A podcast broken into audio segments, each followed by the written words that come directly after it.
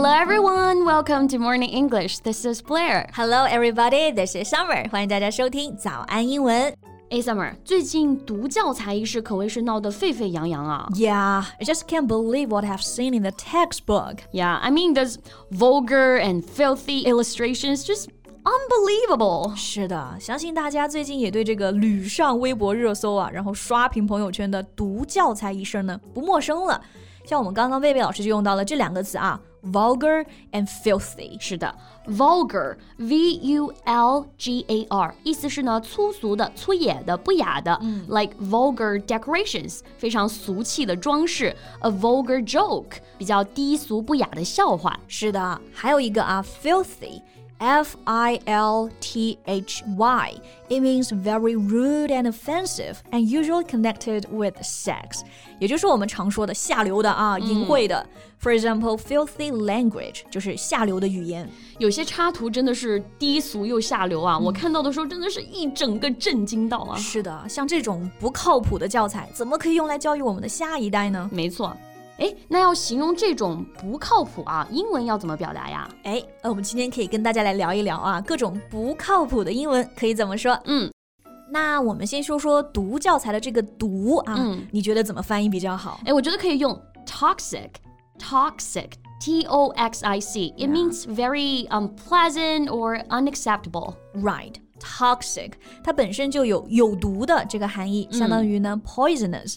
同时，它还可以表示啊，令人不愉快的或者根本无法接受的，所以我觉得这里用 toxic 很合适。嗯，那这个毒教材呢，我们就可以说 toxic teaching materials 或者是 toxic textbooks。呀，那我们说回这个不靠谱啊，大家第一个想到的单词可能是这个啊，unreliable。Yeah，unreliable。Reliable 表示可靠的、值得信赖的，那加上 un 前缀呢，就变成了反义词 unreliable，就是不可信的、不靠谱的。 Yeah, like I wouldn't ask Peter to do it. He's completely unreliable. 我不会让 Peter 去做这件事的，他完全不靠谱。嗯，诶，我还想到了一个单词啊，最近新学的、flaky。Yeah, flaky 这个单词的名词形式呢是 flake，表示碎片或者是小薄片，像雪花啊，小小的。它英文就是 snowflake。没错，那我们形容一个东西非常的容易碎成这种小碎片，我们就会说成 flaky。嗯，那如果用来形容人，就不是什么小碎片的人了啊。嗯嗯如果说一个人非常的 flaky，it means that person is behaving in a strange or unusual way, tending to forget things. 嗯，我们来看一看啊。Behaving in a strange way，行为非常的古怪。然后呢，tending to forget things，老是忘事儿，那不就是不靠谱吗相当不靠谱了，所以你想说一个人你真不靠谱，就可以说 You're so flaky。 ？Yes，还有一个词跟 flaky 很相似啊，shaky。 Right, shaky 和 flaky，哇，异曲同工之妙啊。嗯，这个 shaky 它的名词呢是 shake，表示摇晃嘛。那形容一个物品的时候，表示摇摇欲坠的。 For example, a shaky house. 嗯，那要是说一个人非常的 shaky 呢，就是说这个人啊摇摆不定，不靠谱。Yeah, don't take his words too seriously. He's shaky. 你别把他说的话太当真啊，他这人不靠谱。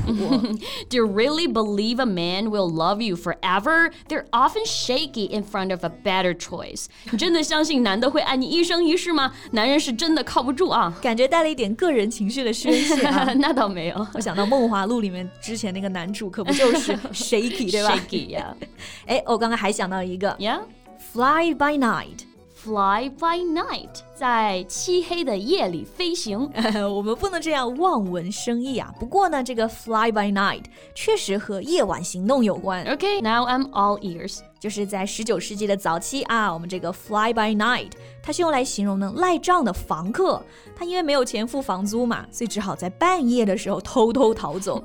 那之后呢，这个 fly by night 就表示任何不光明的行为，特别指那种犯下罪行之后逃之夭夭的犯罪分子了。啊，那像现在的话呢，我们常会用 fly by night 来形容某个商人他不可靠、不可信任。 Yeah, yeah, it can be used as a noun and an adjective. 做名词啊、形容词啊都可以。比如说做名词啊，you can say I thought he was a fly by night, but it turned out I was wrong. 我之前以为他不靠谱，但事实证明呢，啊，我错了。嗯，也可以用作一个形容词，like Sam's a fly-by-night colleague. Don't team up with him. Sam 是一个特别不靠谱的同事啊，千万别和他一组。Great. Okay, any other phrases we can learn? 确实还有一个啊，a man of straw。哎，这个可以。A man of straw 或者 straw man 都是同一个意思啊。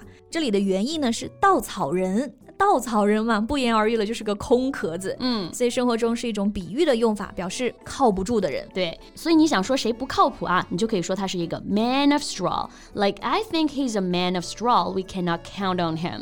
我觉得他特别不靠谱，我们不能依赖他。Yeah.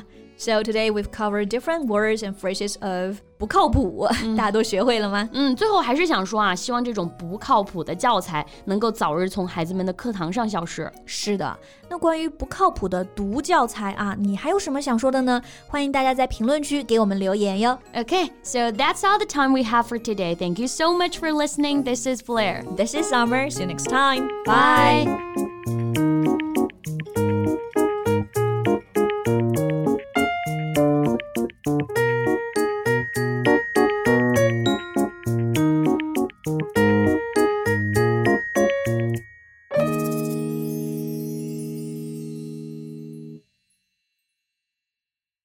This podcast is from Morning English. 学口语就来早安英文。